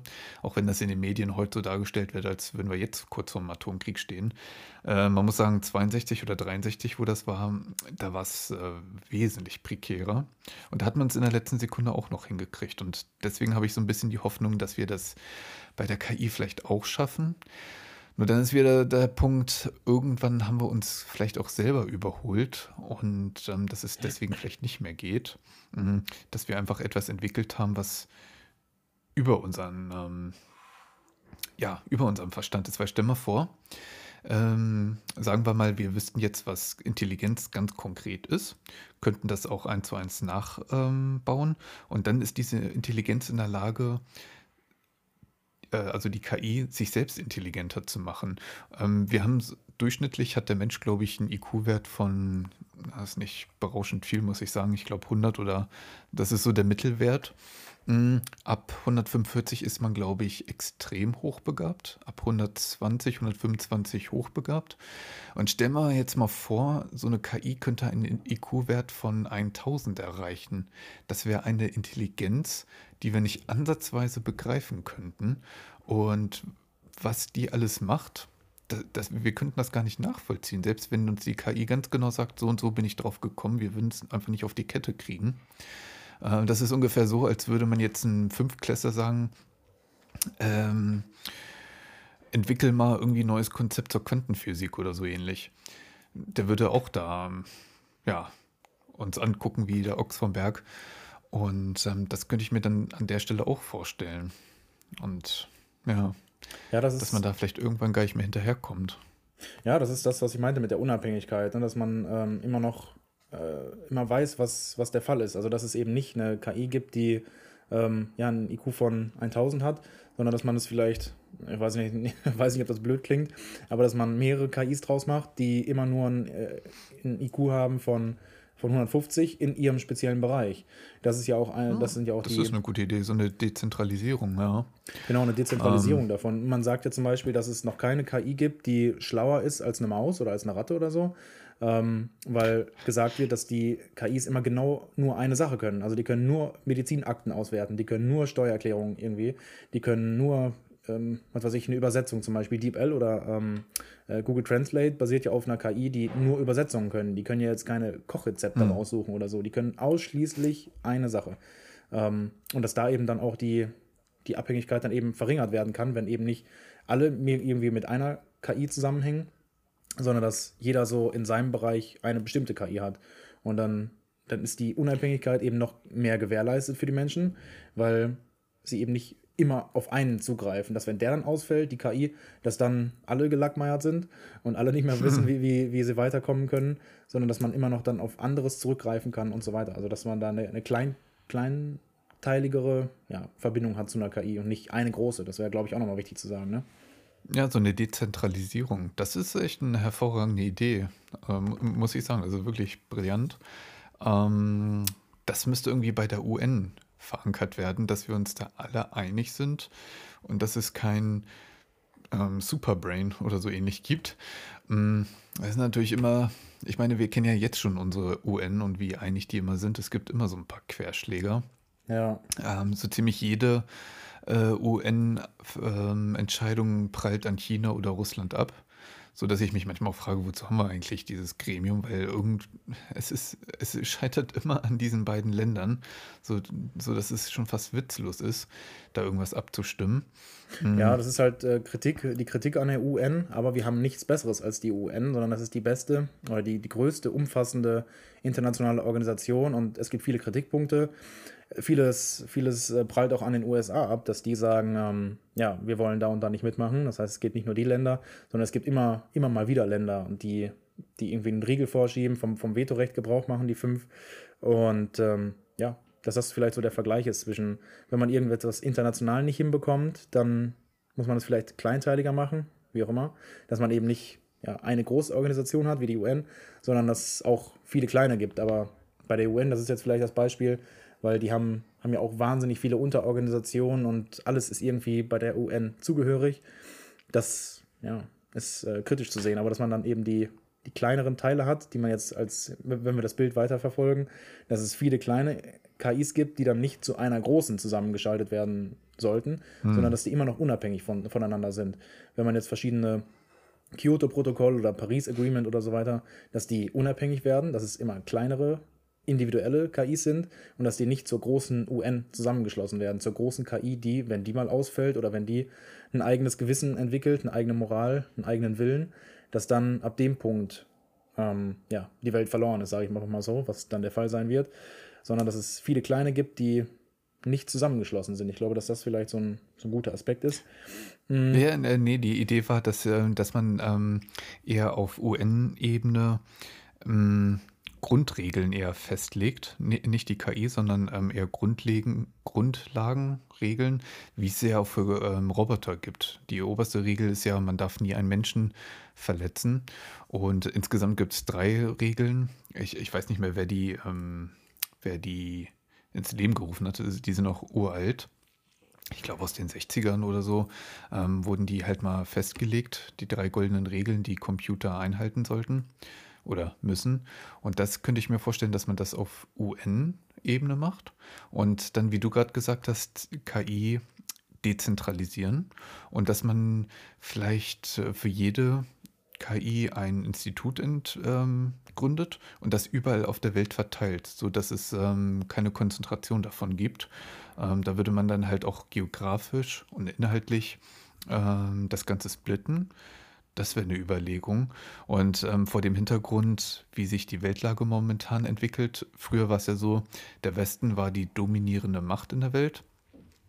Jetzt hat ja in den letzten Jahren und Jahrzehnten China ganz kräftig aufgeholt, sodass es eine multipolare ähm, Weltordnung geben könnte, so in Westblock und Ostblock vielleicht.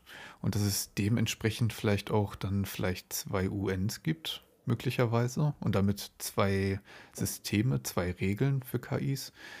Dass das, ähm, das was du gerade beschrieben hast, dass es dann eher für die westliche Welt gilt. Mhm. Weil ich könnte mir vorstellen, wenn wir da Regeln finden würden, die sowohl dem Westen als auch dem Osten schmecken, ich glaube, dann werden wir noch in 100 Generationen am Tisch sitzen und darüber verhandeln. Das wird, glaube ich, nichts, weil die Interessen von China die politischen Ansichten, die Ansichten bezüglich Menschenrechte sind ja ganz anders als unsere. Und da einen Konsens zu finden, da müssten beide Seiten so viel aufweichen, dass die Bevölkerung da überhaupt nicht hinterstehen würde. Ähm, die Überlegung hatte ich gerade noch mal eingeschoben.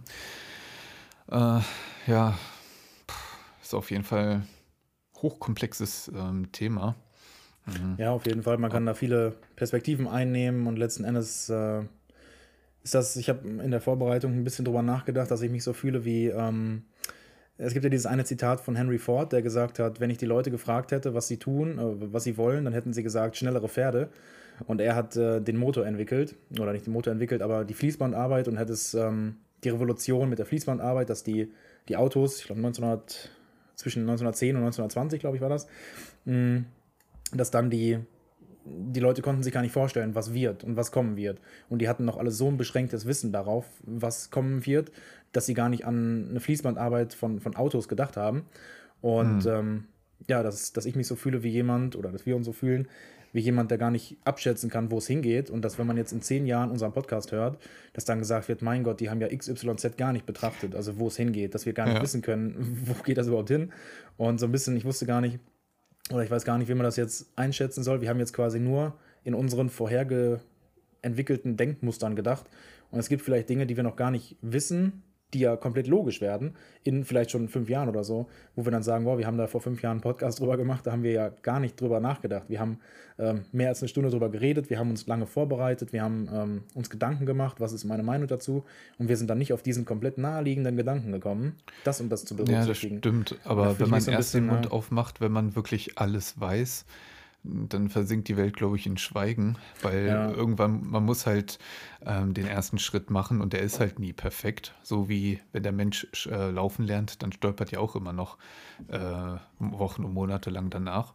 Mm, und so ist es halt beim Wissen auch. Man, das ist ja ein Teil der Wissenschaft, dass man sich immer wieder hinterfragt, immer wieder prüft und äh, sich selber vielleicht widerspricht. Und ähm, deswegen brauchen wir uns da, glaube ich, keine Vorwürfe zu machen. Nee, nee, aber das, ich weiß ganz genau, was du meinst. Ja. Und äh, weil ähm, da gab es ja so viele Zitate, zum Beispiel für Computer gibt es maximal einen Markt von fünf, fünf Unternehmen, also fünf Industrieunternehmen haben Interesse am Computer. Ähm, da denke ich mir dann auch so, hat, nee, ja. vollkommen an der Realität vorbei. Ja. Oder das Auto wird sich auch nicht ähm, durchsetzen. Ich meine, wo sollen die ganzen Werkstätte herkommen und die ganzen ähm, die ganzen ähm, Tankstellen und äh, genau die gleiche Diskussion, die wir jetzt mit dem Auto haben. Wie sollen die, ähm, wo soll der Strom herkommen? Es ist immer wieder die gleiche Leihe und man könnte denken, äh, ähm, wir würden das immer zum ersten Mal machen, aber das stimmt einfach nicht. Ähm, als das Auto erfunden wurde, musste ja natürlich auch der Sprit entwickelt werden, ähm, die ganzen Tankstellen müssten gebaut werden und so weiter. Ja, mhm. ja, genau. Dass sich das eben schrittweise, schrittweise entwickelt hat und äh, ja, dass man eben darauf reagiert, was schrittweise kommt und dass nicht von heute auf morgen irgendwie eine Revolution kommt. Wobei wir sind ja immer, wir leben ja in einer Zeit, wo die Revolutionen immer kleinteiliger werden oder immer, immer schneller hintereinander kommen. Dementsprechend und immer äh, krasser vor allen Immer krasser werden, immer umfassender, also dass man dass einfach alle Lebensbereiche davon betroffen werden, dass jetzt nicht nur bei ChatGPT irgendwie die Uni und die Schule und das Bildungssystem, das Lernen irgendwie betrachtet wird, sondern genauso die Arbeitswelt, genauso in, im Jura-Bereich, im Medizinbereich, dass das überall irgendwie einen Einfluss hat. Und ja, das ist einfach schön, dass wir uns damit befassen können, aber es ist eben schade, dass wir die, die wahren Auswirkungen noch nicht annähernd ähm, überblicken können. Genau. Zwei, zwei Folgen sind mir eben noch ähm, eingefallen. Zum Beispiel gibt es ja ähm, Live-Übersetzungen, was ja irgendwie schon bei YouTube ist mit, ähm, das ist ja, wird ja auch eine KI sein, die die äh, Untertitel erzeugt bei Videos. Mm, ja. ähm, es wird ja eine KI sein, die da irgendwie, ja, ähm, die, die Worte bildet zu dem, was die Person gerade gesagt hat. Und dass es dann ja Live-Übersetzungen geben kann. Das ist ja eine, eine wahnsinnige große ähm, Errungenschaft. Das gibt es manchmal schon mit, ähm, ja, mit Text oder so. Ähm, ich habe ganz oft, sehe ich jetzt irgendwie hier im Austausch, dass Leute, wenn wir irgendwo essen gehen, im, im tschechischen Bereich oder wir waren jetzt in Deutschland, dass dann ähm, ja die Leute einfach mit, ähm, ich glaube, das ist die App von Google Translate und dann machen die davon ein Foto von, von, der Speisekarte zum Beispiel und dann macht die ein Foto und hat direkt die Übersetzung daneben. Und dann denke ich mir, mhm. wie großartig. Also in dem Foto hat man jetzt innerhalb von weniger als einer Sekunde hast du jetzt einfach die, die Übersetzung und kannst das perfekt übersetzen. Das ist ja unfassbar großartig, aber dass es dann eben auch durch ChatGPT noch sein kann, dass es Live-Übersetzungen gibt, dass dann die, wenn eine Software, eine KI schon Videos erzeugen kann, dann kann sie eben auch das, äh, die Stimme in Deutsch direkt ins Englische, ins Französische übersetzen oder ins Chinesische, dass dann ja alles wegfällt an irgendwelchen Übersetzungstätigkeiten, also Dolmetschertum und so weiter, wird ja komplett wegfallen ähm, hm. wenn, wenn, es eben so weit kommt. Aber ein Aspekt, der ist mir ähm, sehr ins, ins Auge gefallen, dass es gibt, ich gucke immer gerne die ähm, Talkshows und so weiter, die, die im Deutschen äh, vorhanden sind. Und da gibt es immer den Begriff vom Faktencheck. Okay, Faktencheck, Faktencheck. Der und der hat das be äh, behauptet. Und die und die hat gesagt, nee, das stimmt nicht. Und dann sagt der Moderator, ja, morgen ab Dienstag 12 Uhr ist der Faktencheck. Und seien wir mal ehrlich, niemand guckt sich dann irgendwie den Tag später den Faktencheck an. Also das, da war immer offene Tür für irgendwelche Behauptungen und auch so ein Faktencheck, wo das dann geprüft wird von Leuten, die sich wirklich hinsetzen, einen Tag später und dann zehn Stunden erst recherchieren und sagen, okay, das ist richtig oder nicht. Das guckt sich niemand an. So, wenn es jetzt aber einen Live-Faktencheck gibt, wo dann unten mit, mit ChatGPT kurz nachgefragt, kann ja einer eintippen oder das kann ja quasi, das Eintippen kann ja selber gemacht werden im, im, im übertragenen Sinn, dass dann einfach sofort rauskommt. Das hat ChatGPT im Faktencheck ähm, erreicht, dass dann einfach 20 Sekunden nachdem die Person das gesagt hat, dass dann ein Live, ein Faktencheck gibt und gesagt wird, okay, was der Politiker, die Politikerin gerade gesagt hat, das stimmt nur so halb und das ist dann eben ja, einen kurzen Text gibt, nur drei, vier Zeilen und das dann live gesagt werden kann, das, was du gerade gesagt hast, stimmt nicht, das, was du gerade sagst, stimmt zu 80 Prozent und was sie gesagt hat, das stimmt zu halb. so, das ist ja großartig. Also das ist ja auch ein mhm. Riesenbeitrag für die Demokratie, dass dann gesagt wird, man kann Lügen erkennen und als Lügen auch kenntlich machen. Also wir haben ja angefangen mit dem Ding, dass wir gesagt haben, okay, ChatGPT kann selber ähm, Bilder faken und Bilder erstellen. Das ist ja, riesen, ähm, ja eine Riesengefahr für die Demokratie. Wenn aber auch bei jedem, was behauptet wird, bei allem, was öffentlich behauptet wird, in Podcasts, in Videos, dass dann sofort nachgeprüft werden kann, stimmt, stimmt nicht, stimmt zur Hälfte, dass ChatGPT da eine Live- äh, Verif Verifikationsquelle ist. Und das ist schon wieder so ein positiver Gedanke, auf dem wir ja, glaube ich, enden könnten. Und dann, ähm, wo man sagt, okay, es gibt viel Pro und Contra, dass wir aber trotzdem mit einem positiven Gefühl rausgehen und sagen, ja, ChatGPT hat einfach viele positive Konsequenzen und wir können hoffen, dass die negativen äh, Effekte so ein bisschen reguliert werden eben, ja. Das stimmt, das stimmt. Ähm, boah, also die, die Chancen sind echt, also gerade mit dem, was du gerade jetzt gesagt hast, das wäre eine unfassbare Unterstützung für die Demokratie, für die ähm, Meinungsvielfalt. Und ähm, darüber hätte ich noch gar nicht nachgedacht, aber das ist, puh. Ja, das sind eben so positive Effekte, mit denen wir einfach äh, ja, unsere Folge vielleicht beenden könnten wie gesagt, das, was wir zum Schluss gesagt haben, war schon alles so irgendwie im Fakten, im, jetzt wollte ich Faktencheck sagen, in der Ergebnissicherung mit drin.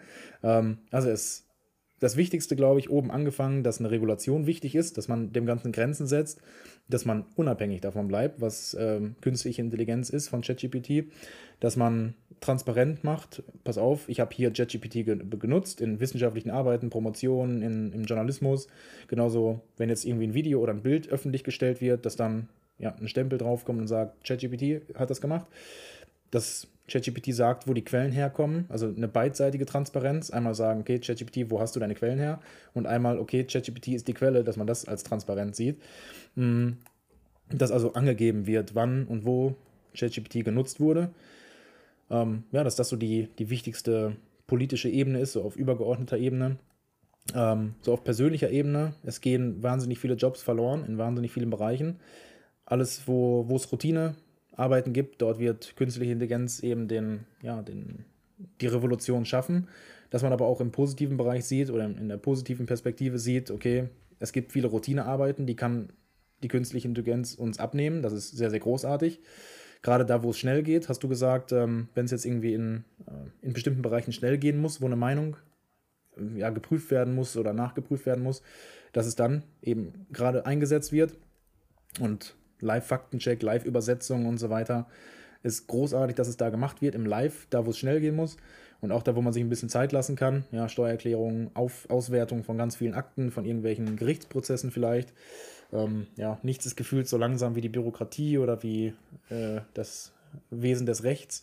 Und da kann sich ja Zeit gelassen werden, da muss überlegt werden, ist das richtig, ähm, ja, tausendmal diskutiert, hin und her und dass da einfach ChatGPT als unterstützende Funktion, ja, du hattest den Butler angesprochen oder als, als Bild genommen, dass ChatGPT als Butler eingesetzt wird, das als, als Hilfsfunktion, unterstützende Funktion. Und ich glaube, das ist so das, ähm, ja, das Zentrale, was wir herausgefunden haben, was, was unsere Meinungen sind. Mm, wir haben ähm, ja, was wollte ich noch sagen? Genau, der Punkt, der auch noch wichtig ist, dass es eine Dezentralisierung der KI gibt, dass man ja, es in mehrere Teile zerteilt und die aber nicht miteinander verbindet. Da muss ich natürlich nochmal sagen, habe ich jetzt drüber nachgedacht, ob das so realistisch ist, weiß ich nicht. Wenn es eine Machine Learning gibt, dann ist ja nicht mehr der, der, der Weg so lang, dass sich die Maschinen zusammenschließen und lernen und äh, künstliche Intelligenz sich zusammenschließt, dass man da vielleicht regulatorisch, im juristischen Bereich, politisch einfach ja, so, so Grenzen setzt zwischen den einzelnen KIs. Also keine KI ist bislang wirklich intelligent, sie ist nur perfekt in, in einem mikroskopisch kleinen Bereich. Wenn man die jetzt alle vernetzt, dann besteht Gefahr. Aber ja, wie man das macht, das ist, äh, machen wir in der nächsten Folge, sage ich mal. Also im übertragenen Sinne, das ist in fünf, sechs Jahren wird das vielleicht, oder fünf bis zehn, 15 Jahren, weiß man gar nicht, wie lange das so dauert. Ähm, da wird da vielleicht erste Schritte unternommen, Unternehmen, unternommen worden sein, wie auch immer. Ja, dass das so die, die wichtigsten Punkte ist, die wir, die wir diskutiert haben, wo wir uns näher gekommen sind. Ich glaube, bei so einem Thema kann man sich irgendwie nicht näher kommen, weil immer noch viel Spekulation da ist. Irgendwie schade. Da hat man nicht so eine, so eine starke Meinung. Ich glaube, wir beide sind da, dass wir mh, mm, ja, Technik oder Neuerungen eher positiv gegenüberstehen. Ich glaube, du, das ist äh, eher bei dir in der Natur angelegt, weil du etwas versierter bist und dass ich einfach von der Ablehnung von Leuten, die alles ablehnen, dass ich sage, okay, so will ich nicht werden, dass ich da den Automatismus mhm. habe, dass ich sage, ah, ich gehe trotzdem eher positiv damit rein, dass ich sage, so 60% positiv, 40% negativ, dass das bei mir so eine gezwungene Haltung ist, die ich mir angewöhnt habe, dass es bei dir vielleicht genau das gleiche Verhältnis ist, so 60-40, positiv, negativ, aber dass es bei dir so von der Natur her vielleicht so ist, könnte ich mir vorstellen, oder? Ja, vor allen Dingen, man darf die, die negativen Seiten, die Gefahren, die Risiken, die darf man nicht unterschätzen, ähm, weshalb das Thema wirklich eine vernünftige Aufarbeitung braucht. Ähm, dass, äh, dass man das nicht einfach so wachsen und gedeihen lässt wie Unkraut, sondern dass man das wirklich vernünftig anpackt, um immer am längeren Hebel zu sein. Ich denke, mh, so dass man die Chancen ausbauen kann. Im Marketing gibt es da so einen Begriff für die SWOT-Analyse, dass man halt äh, die Stärken und Schwächen gegenüberstellt, um sicherzustellen, dass man mit den Stärken die Chancen ausbaut und ähm, sich somit vor den Schwächen, vor den Gefahren schützt. Das ist, glaube ich, eine ganz gute Idee.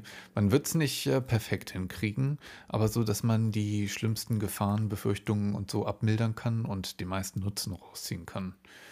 Genau, das wäre so das Letzte, was ich dazu zu sagen habe.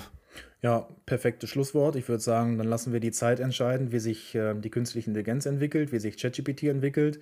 Wir können es heute noch nicht wissen. Wir haben unsere Meinung dazu abgegeben alles, was wir mhm. ja, zu sagen haben, ist gesagt. Und dann würde ich sagen, wir gucken, wie die, ja, wie die Welt sich entwickelt, wie die Intelligenz sich entwickelt. Und ja, wir können ja einfach in, in zwei Jahren mal gucken, wie es sich entwickelt hat. Hören wir uns unseren Podcast nochmal an und entscheiden dann, ob unsere Meinungen zugetroffen sind, ob das sinnvoll war oder nicht. Oder genau, dass wir einfach dann nochmal drüber nachdenken. Aber das wir jetzt sagen, ähm, ja, bis zum nächsten Mal und äh, genau. machen wir es gut, ne? Ganz genau. Das erstmal dazu. Ciao. Ciao, ciao.